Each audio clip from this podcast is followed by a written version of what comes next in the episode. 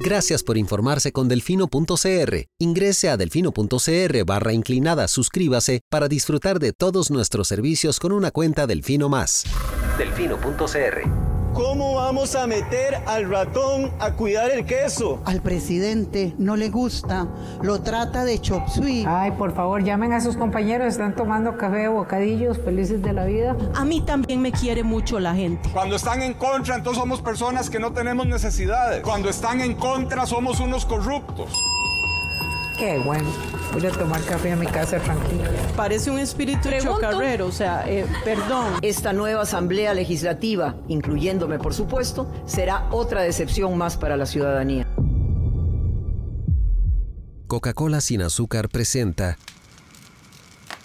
Curul en llamas, cubriendo y sufriendo la asamblea legislativa, porque alguien tiene que hacerlo. Hola queridos suscriptores de Delfino.cr, bienvenidos a un nuevo programa de Curul en Llamas, el podcast semanal donde les comentamos los temas más relevantes e irrelevantes de la Asamblea Legislativa. Les saluda Luis Madrigal desde el 23 de junio del 2023, como siempre en compañía de...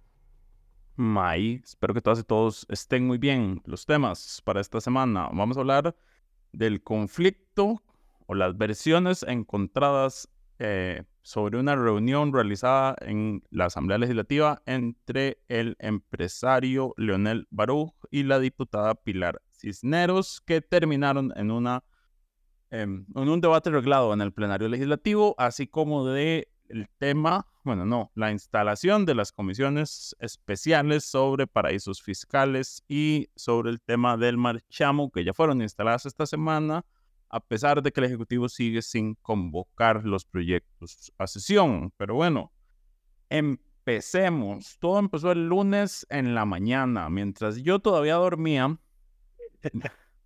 En la Asamblea Legislativa estaban ya la Comisión de Financiamiento de Partidos Políticos en, en, en, en entrevista, en comparecencia al empresario Leonel Barú. ¿Por qué lo mandaron a llamar? Bueno, primero que nada, aclaremos, esto fue una moción del Frente Amplio que lo mandó a llamar. Recordemos que el partido es sobre el financiamiento de las campañas de la elección anterior y el BST, del cual eh, en el banco yo creo que Baruch no tiene ningún puesto formalmente, pero él es el presidente de la corporación BST, si no me equivoco, que es como la sombrilla del conglomerado probablemente. Entonces lo mandaron a llamar porque el BCT fue el único banco, si no me equivoco, que durante la anterior campaña hizo préstamos a préstamos, no, son fideicomisos de deuda pública para el financiamiento de, la campaña política.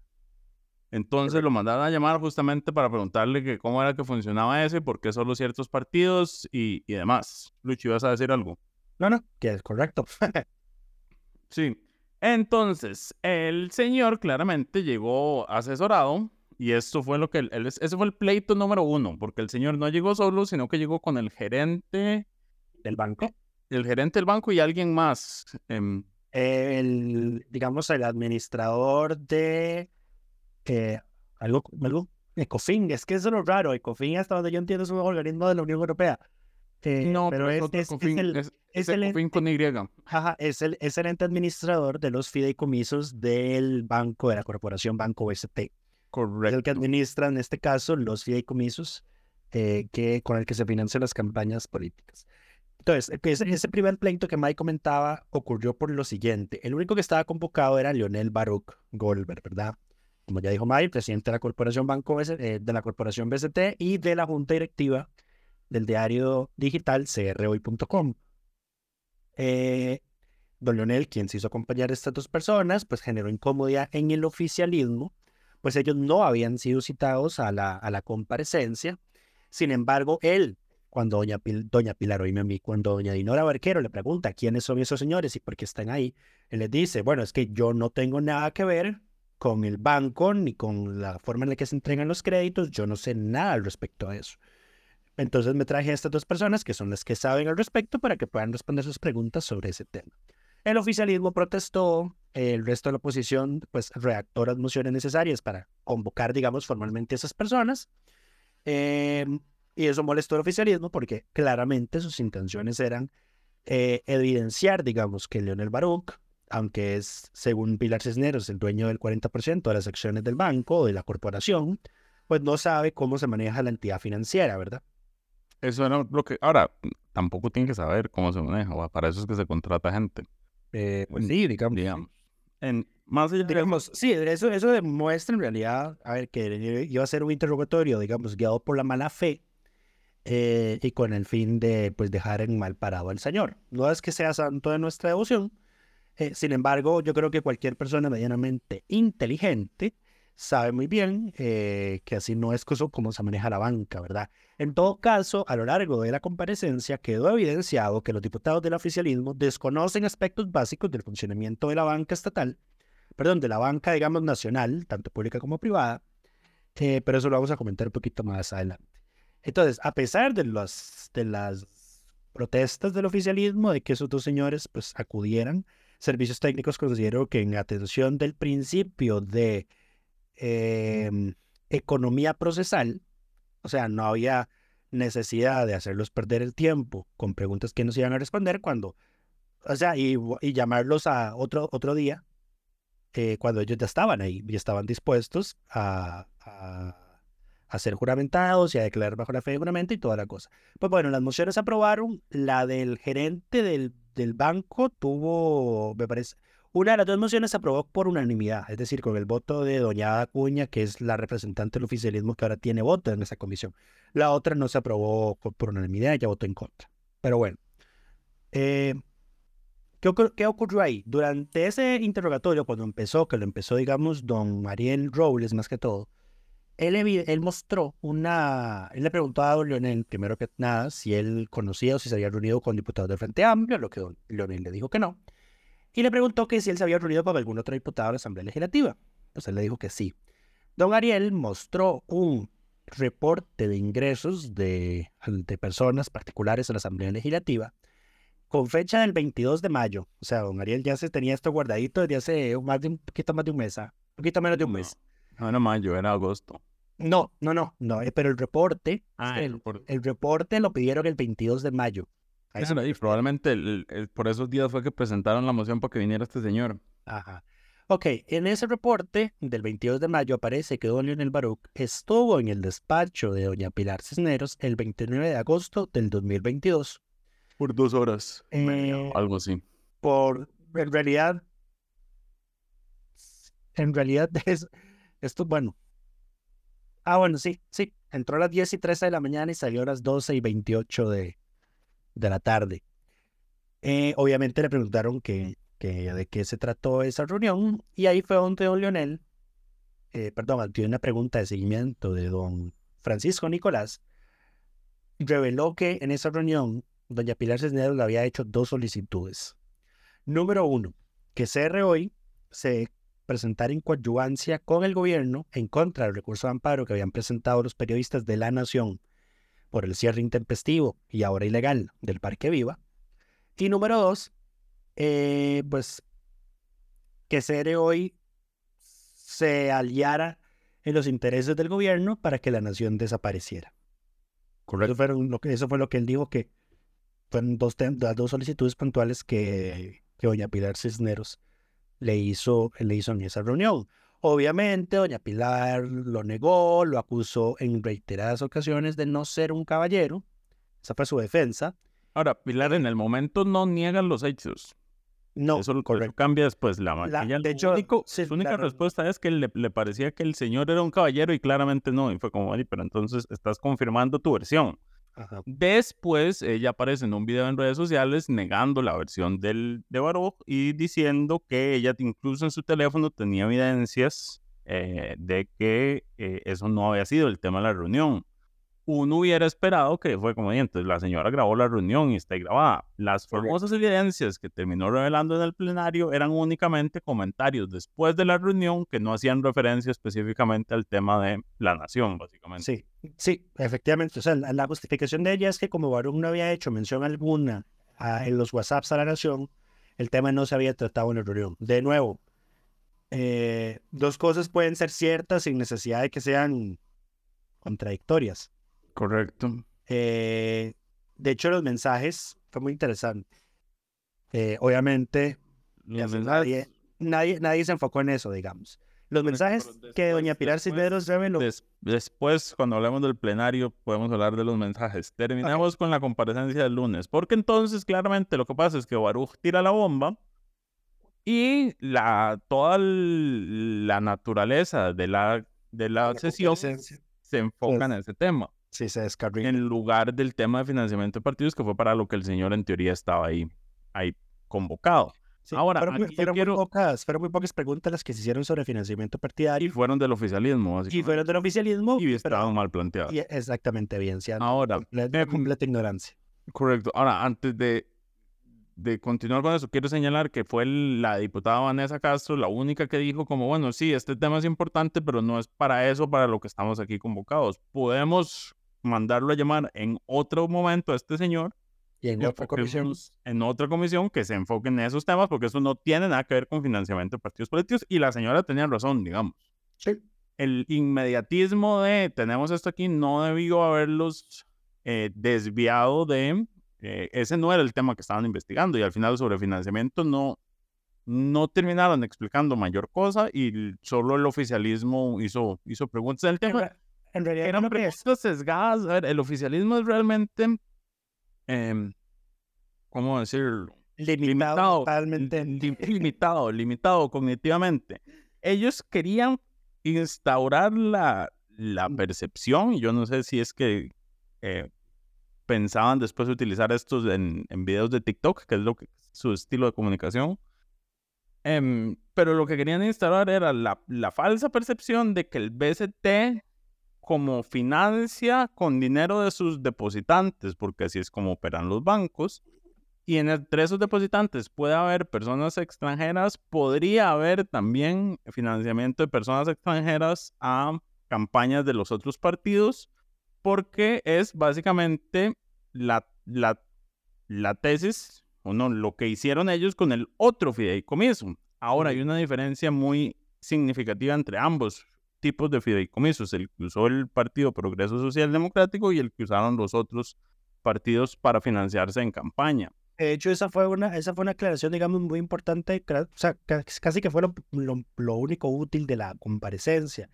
Y fue cuando este señor, el que administra el tema de los fideicomisos en el BCT, explica esa diferencia de los fideicomisos. Él explica que, por ejemplo, el, el fideicomiso que se usa, que se usó en la, en la campaña de Rodrigo Chávez, era un fideicomiso de captación, Correcto. eh, que obviamente tenía que haber sido autorizado previamente por la SUGEF, y que la regulación nacional establece que la persona que, digamos, es el fide, fideicomitante, no puede ser el, el El beneficiario, el fideicomisario. O sea, que la persona que hace el fideicomiso no puede ser la persona que se beneficia del fideicomiso. Y que en este caso eso fue, pues, todos sabemos que eso fue lo que ocurrió en ese fideicomiso.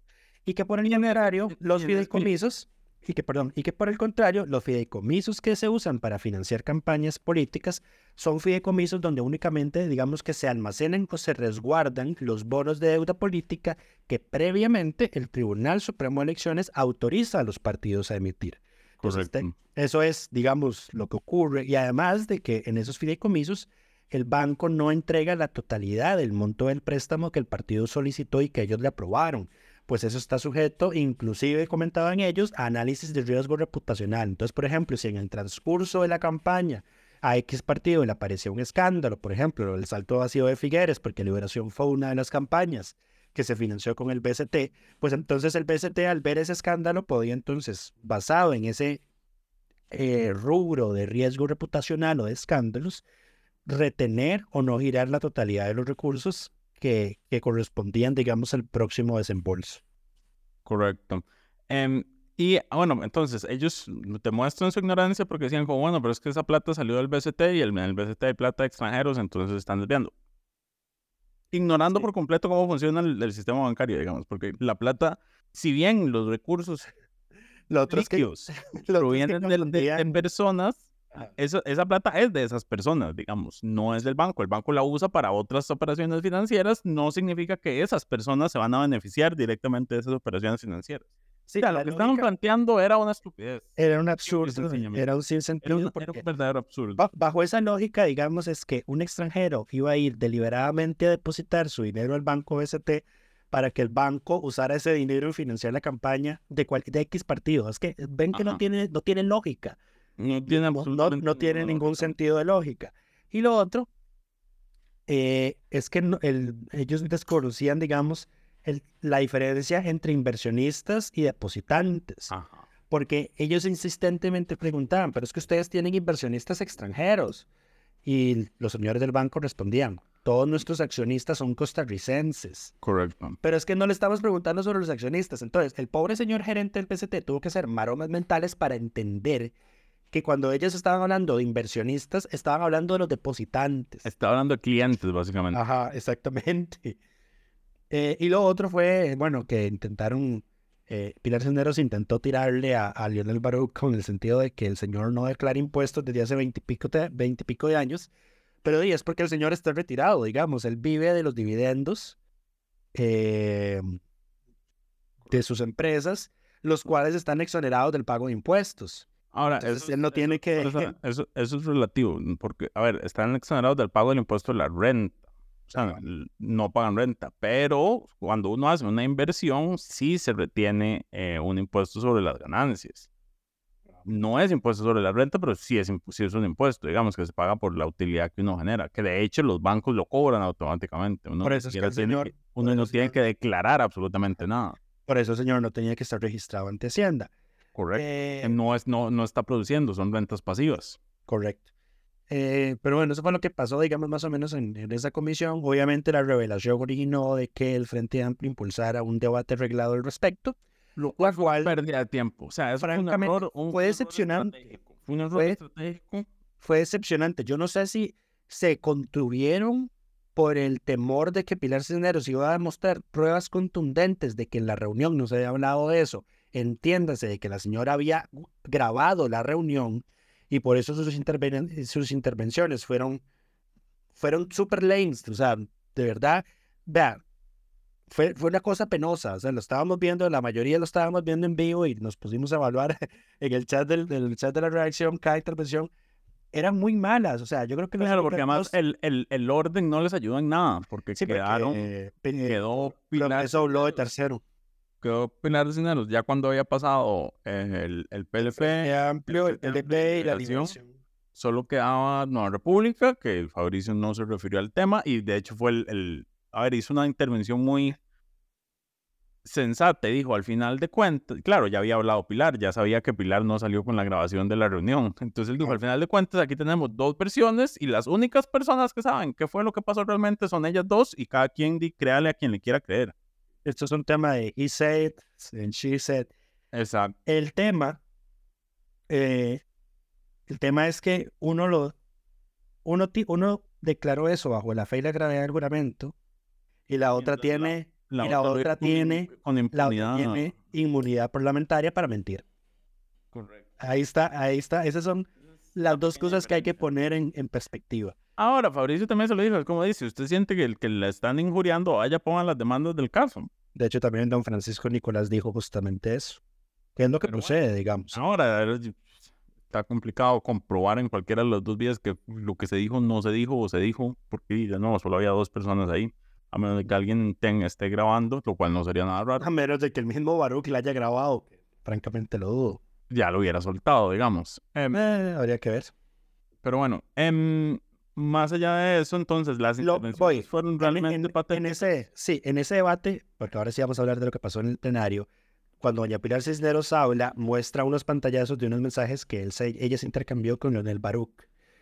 En esos pantallazos lo que se evidenció es que, bueno, ella dijo en el plenario, bueno, yo es que yo la pedí la reunión para ver si Cere hoy, pues, eh, se moderaba en su línea editorial y pedía el fairness y toda la cosa.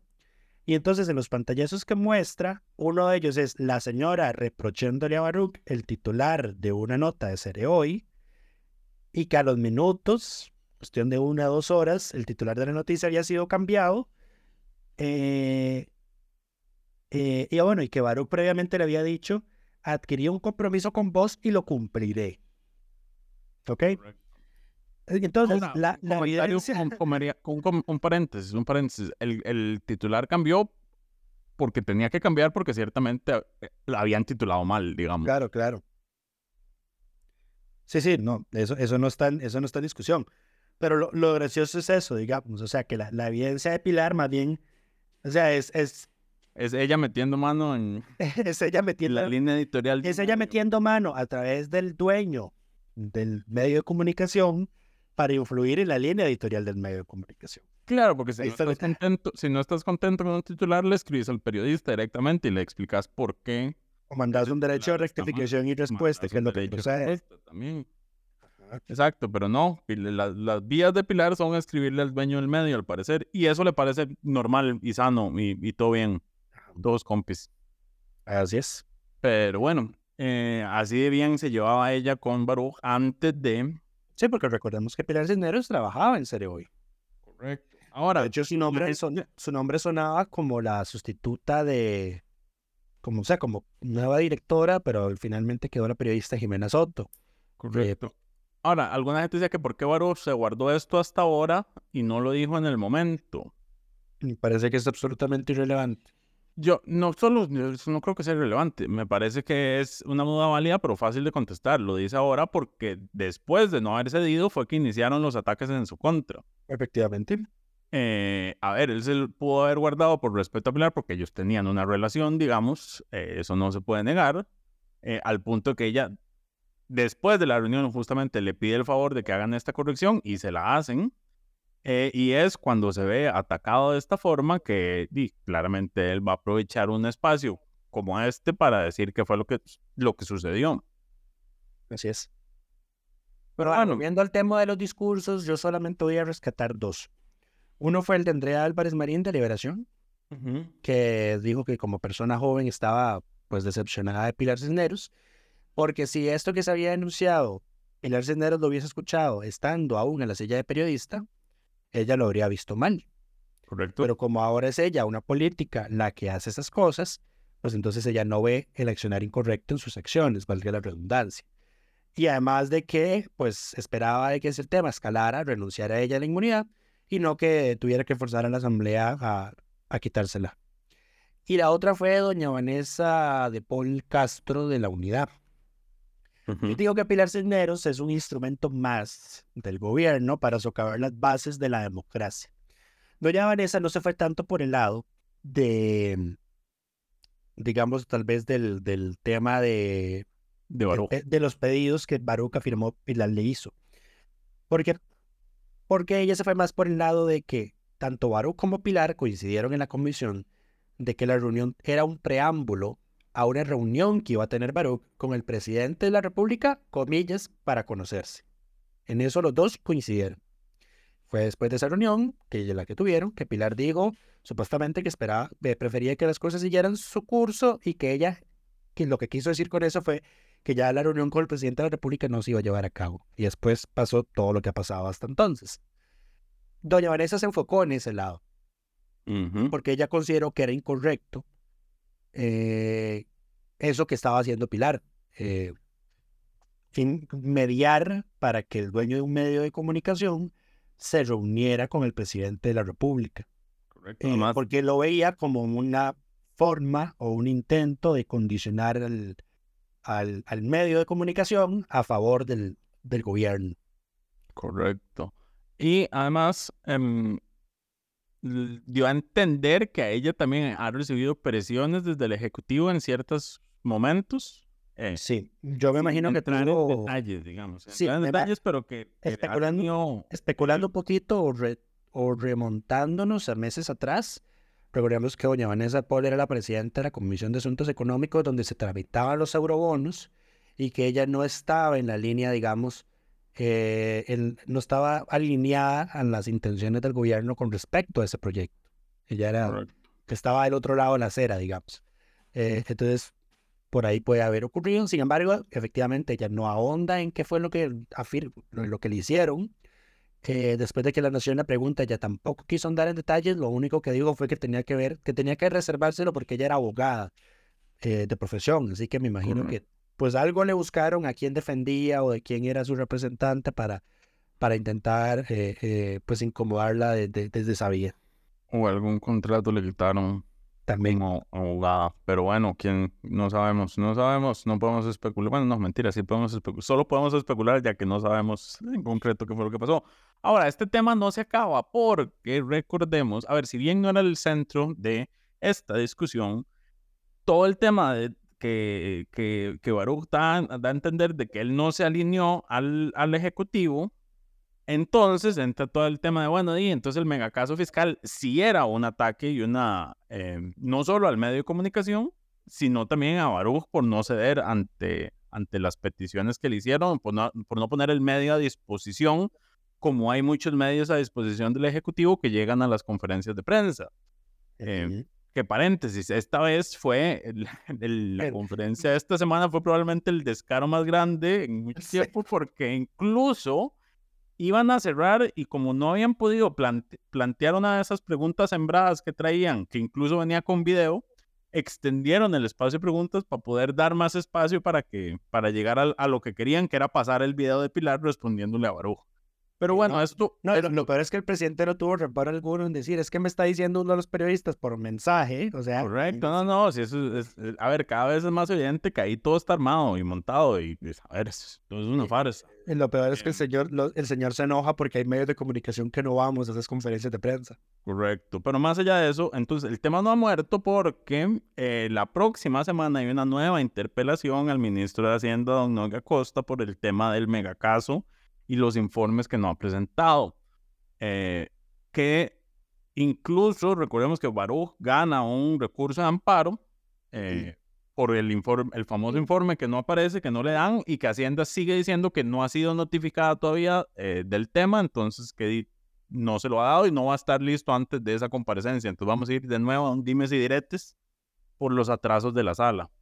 Sí, y es que, bueno, eso, ese, ese caso en la sala lo resolvió a inicios de junio. Eh, y a pesar de que fue prácticamente un voto unánime. No hay votos salvados. Eh, no hay votos salvados. Lo que hay es una nota del magistrado Paul Redak, que tengo entendido que ya la entregó. Eh, pues resulta y acontece que la sentencia todavía no está porque lo único que falta son las firmas. Es que firmen la sentencia.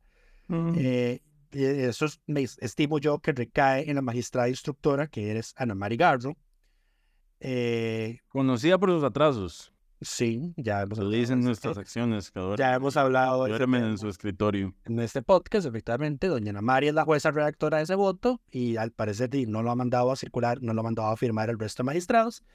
Eh, lamentablemente la Asamblea programó la interpelación de Nogui para el miércoles y el voto dice eh, que Hacienda, después de notificado, tiene cinco días para entregar el informe, así que lamentablemente yo no entiendo por qué la Asamblea no se esperó a que doña Ana Mari eh, pues, se moviera con el tema de la sentencia, porque me parece a mí que el tema del informe es fundamental para la interpelación. Correcto. Porque en comunicado de prensa posterior a haber ganado el recurso de amparo, don Leonel Baruch ha hecho eh, comentarios o acusaciones que hacen ver de que el Ministerio de Hacienda podría haberle mentido a la sala constitucional y resulta y acontece que cuando la sala constitucional le pide a una institución o a un funcionario un informe, lo hace bajo la fe y la gravedad del juramento. Así que mentirle a la sala constitucional en este tema no es un tema menor. ¿Cuál es la supuesta mentira? Que cuando la sala le requirió a Hacienda el informe, Hacienda le dijo, no se lo voy a dar. Eso es la, la, que a mí primeramente me explota en la cabeza como, eh, o sea, ¿con quién crees que estás hablando? Si la sala te dice, me das el informe, le das el informe a la sala. Eh, y número dos, que le dijo que no se lo iba a dar porque ya estaba en la fiscalía. La sala, cuando supuestamente manda a preguntarle a la fiscalía si ese documento está efectivamente en el expediente, la fiscalía le responde que no. Entonces, si, ese, si, ese, si ese relato de hechos es correcto y está así en en la resolución, Hacienda le mintió bajo juramento a la sala constitucional. Correcto. Ahora, nada más un paréntesis, porque la fiscalía suele ser, no suele ser la fuente de información más confiable en cuanto que hay y que no hay en los expedientes. Recordemos varios casos recientes donde hay expedientes perdidos que después aparecen, donde se dice que hay gente que está acusada por cosas que no está acusada. Em, a la fiscalía necesita un sistema integrado de, de denuncias que funcione porque ciertamente tienden a meter las patas cuando responden a consultas de qué, de sobre información. Pero es un, paréntesis, digamos. Habrá que comprobar si, hay, si está o no está. Pues bueno, eh, Dino, esperemos que hoy es viernes, hoy la sala constitucional tiene sesiones de votación, esperemos que doña Mari para ese entonces ya haya pues eh, hecho circular el borrador de resolución, perdón, ¿cuál borrador de resolución? Es la resolución final, es para que se notifique y ver si Hacienda tiene la decencia de entregar el documento antes eh, del miércoles, que es la interpelación, que yo francamente lo dudo. Aquí no quedaría de otra que, que la Asamblea tuviera tal vez algún atisbo de sentido común y pospusiera la, la interpelación para hasta que ya esté efectivamente el informe, porque recordemos que este informe se empieza a solicitar y, y gana, digamos, debate público, porque la interpelación primera de Don Don dice que sí hay un informe técnico que afirma que hubo fraude fiscal. Correcto, que ahora Hacienda dice que el informe técnico al que se refería era el informe técnico de octubre, que era el que pedía la desestimación administrativa del caso. Ajá. Pero bueno, y Hacienda sostiene que entonces la desestimación administrativa no tiene nada que ver con el expediente y que eso siempre está en el expediente. Entonces es, es complicado. Lo mejor sería que la interpelación se haga con, con ese informe en manos para saber de qué se está hablando realmente. Además, eh, valga mencionar, lo voy a decir aquí abiertamente, eh, yo le pedí a Hacienda ese informe y le pedí otros documentos y Hacienda me los negó citando secreto tributario. Correcto. Esto es, un ton, esto es toda una discusión y por qué el informe, la sentencia del caso de Baruch es importante. Porque yo necesito saber si la sala constitucional mantuvo la jurisprudencia de que el secreto tributario no aplica a la información que Hacienda genera sobre el contribuyente, sino a la que el contribuyente le da a Hacienda. Esa es la lógica que, y esa es la lógica y la jurisprudencia que se ha tenido a lo largo de estos últimos años. Si ese es el caso, pues yo tengo que ir a meterle un recurso de amparo por negar a Hacienda, por negarme los, informes que pedí. Pero eh, necesitamos el. Pero necesito la completa primero. Exactamente. Pero bueno, a esto le sumo, a esto le sumo que hablando de personas e informes, eh, el ministro del COMEX, Manuel Tovar, en la interpelación que dijo que había un informe técnico sobre las consecuencias o los impactos de cerrar con CINDE, es la fecha, lo pedí desde el día que él dijo, lo dijo en la interpelación, es la fecha y no me lo han dado. El plazo vence el lunes, el plazo vence el lunes, porque así es en este país, son 10 días hábiles, son dos semanas naturales.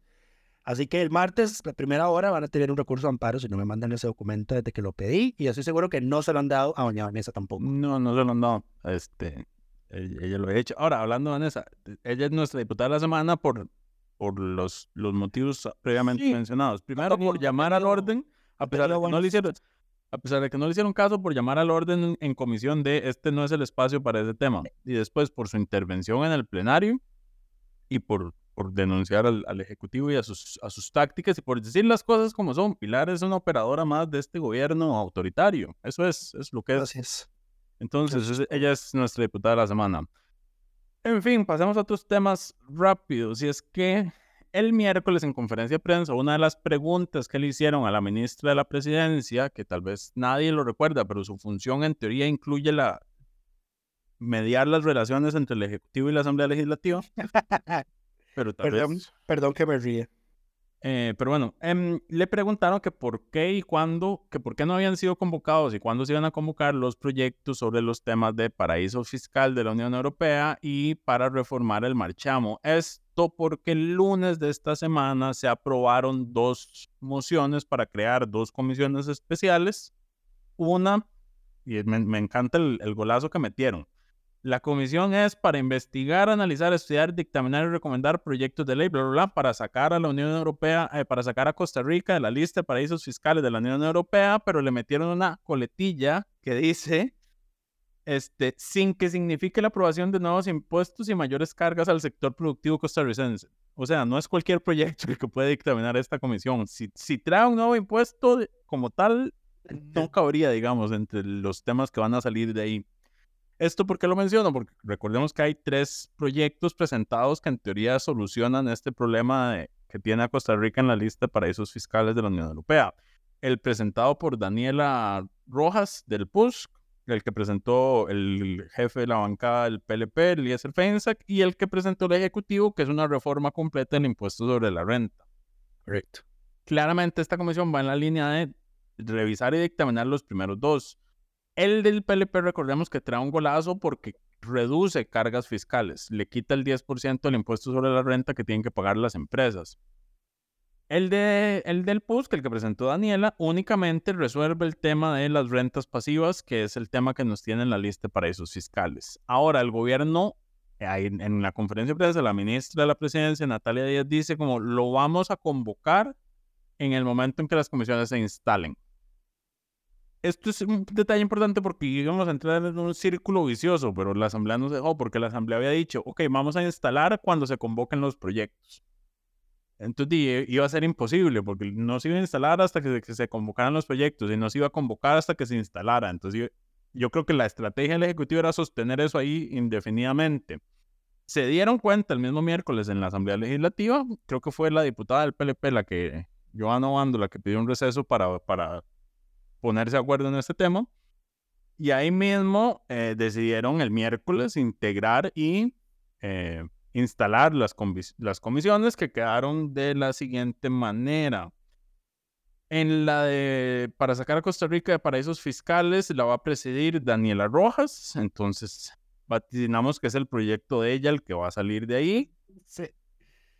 Eh, y está como secretaria Paulina Ramírez, del oficialismo está Pilar Cisneros, Olga Moreira de Olga Morera del, de Nueva República, Joana Bando del PLP, Jonathan Acuña de, del Frente Amplio y Luis Fernando Mendoza como el segundo integrante de Liberación. Mientras tanto, el de Marchamo la preside don Jorge Dengo Rosabal del PLP, en la secretaría quedó don Daniel Vargas Quiroz del oficialismo, Sofía Guillén del Frente Amplio, Fabricio Alvarado de Nueva República, Melina Hoy del PUSC, José Francisco Nicolás del PLN y Catherine Moreira también de Liberación. Correcto. Esta va a tener que revisar varios proyectos sobre Marchamo. Y me parece que es la primera vez que veo a la Asamblea Legislativa actuando proactivamente en este tema a tiempo, porque siempre es un mes antes de que se empiece a cobrar el Marchamo, cuando empiezan a salir las nuevas valoraciones de los vehículos, que se habla de este tema y es como ah, el Marchamo y el Ejecutivo saca provecho porque la ley actualmente establece que el Ejecutivo tiene que ser una... Un, el valor se basa en el valor de mercado y no en el valor registral. Eso es el origen de todo el problema del impuesto sobre la propiedad de vehículos, que es el principal componente del marchamo. Hay varias propuestas para reformar esto. Una del Poder Ejecutivo, eh, que bueno, que no está convocada, o sea, que es parte de la agenda fiscal del Ejecutivo, que recordemos, no ha sido convocado todavía ninguno de esos cinco proyectos que presentaron como ruta fiscal del país. Em, en fin, em, ¿qué más con esto? Eh, de no, ya quedaron instaladas. Eh, quedaron instaladas ya a la, espera de, a la espera de que les convoquen proyectos, pero ahorita no tienen nada que hacer. Eh, si no me equivoco, déjenme revisar que no haya entrado hoy justamente un nuevo proyecto convocatoria, no, no ha entrado nada, entonces a la fecha todavía no están, eh, todavía no, están los proyectos convocados. Natalia Díaz había dicho, y esto fue lo que originó las comisiones, yo creo, y la presión de parte de la Asamblea, que hasta que no salieran de las, del proyecto de jornadas 4.3 no iban a convocar ninguno de estos otros proyectos. Lo cual no tiene sentido porque estos proyectos están en trámite de comisión que no requiere, o sea, que se puede trabajar después del plenario y no, no, no, no están en conflicto, digamos. Correcto. Eh, Pero están, están sentados en la galleta de que hasta que no salga eso no vamos a no avanzar nada más en este país. Acabo de ver eh, que Lionel Baruch, bueno, los tres que estuvieron el lunes de la Comisión de Financiamiento, incluyendo Baruch, van a estar de nuevo el próximo lunes 26 a partir de las 9 de la mañana en la misma comisión. Yo creo que los les extendieron porque no hubo tiempo para hacer todas las preguntas que querían. Vamos a ver cómo, cómo les va, qué dice Baruch tras las... Ahora, de nuevo, el tema de la reunión con Pilar Cisneros no es de entre Baruch y Pilar Cisneros no es tema de esa comisión. No, porque eso no tiene que ver con financiamiento de partidos políticos.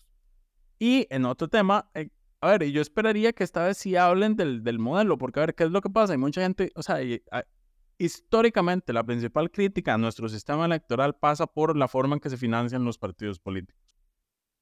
Eh, Lucho, si no me equivoco, ¿por qué es que los bancos públicos no financian y no hacen este tipo de operaciones para financiar partidos políticos? Hay una, me parece que hay una sentencia, sí, hay una sentencia de la sala constitucional ya viejita que dice que eh, si un banco estatal le presta a un partido político, pues no puede negárselo a los demás que también se lo piden. Exacto. Entonces, entonces se vuelve un riesgo comercial. Imagínate, em, la elección pasada teníamos, ¿cuántos eran? 26 partidos políticos.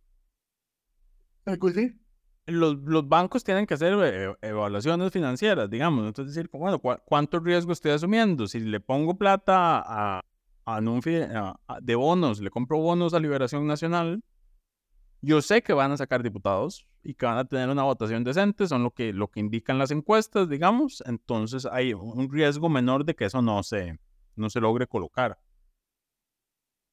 Si los otros 25 te llegan a pedir, di, algunos, algunos, a ver, de los 26 partidos que participaron en elecciones nacionales, es más, eran más porque había partidos participando a nivel de Asamblea Legislativa únicamente provinciales. Entonces eran por lo menos unos 30 partidos.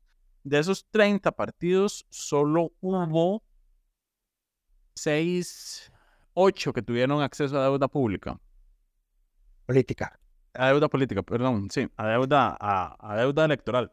Em, o sea que con los otros veintitantos hubieras tenido pérdidas y estás obligado a financiarlos, por más que hubieran sido montos pequeños. Entonces el tema se ha relegado pues a la banca privada, donde ellos sí le pueden decir si sí o, sí o no a quien quieran.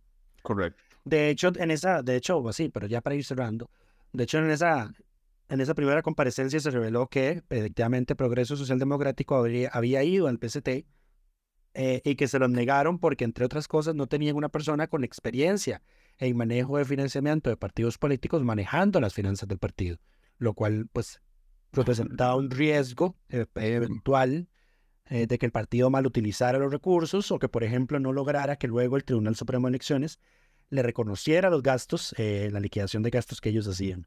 Correcto. Ahora, de nuevo, falta de interés en este tema. Sigue sin presentarse a la corriente legislativa los cuatro, las propuestas del Tribunal Supremo de Elecciones que incluyen el tema de cambios en la forma en que se, financian los partidos políticos. Eh, sí. Eh, Eso se presentó hace, hace meses y ni un solo diputado lo ha cogido y lo ha presentado para que inicie su trámite legislativo. O sea, para que por lo menos le asignen un expediente. Lo mismo de siempre con los proyectos, todos los proyectos del Tribunal Supremo de Elecciones, lamentablemente.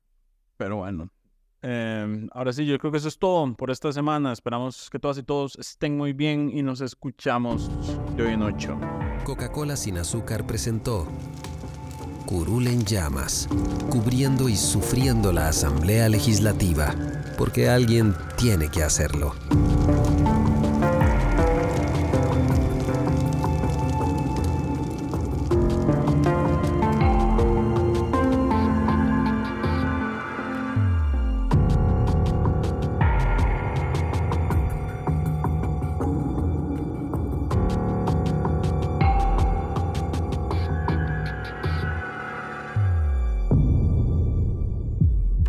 Gracias por informarse con delfino.cr. Ingrese a delfino.cr barra inclinada, suscríbase para disfrutar de todos nuestros servicios con una cuenta Delfino Más.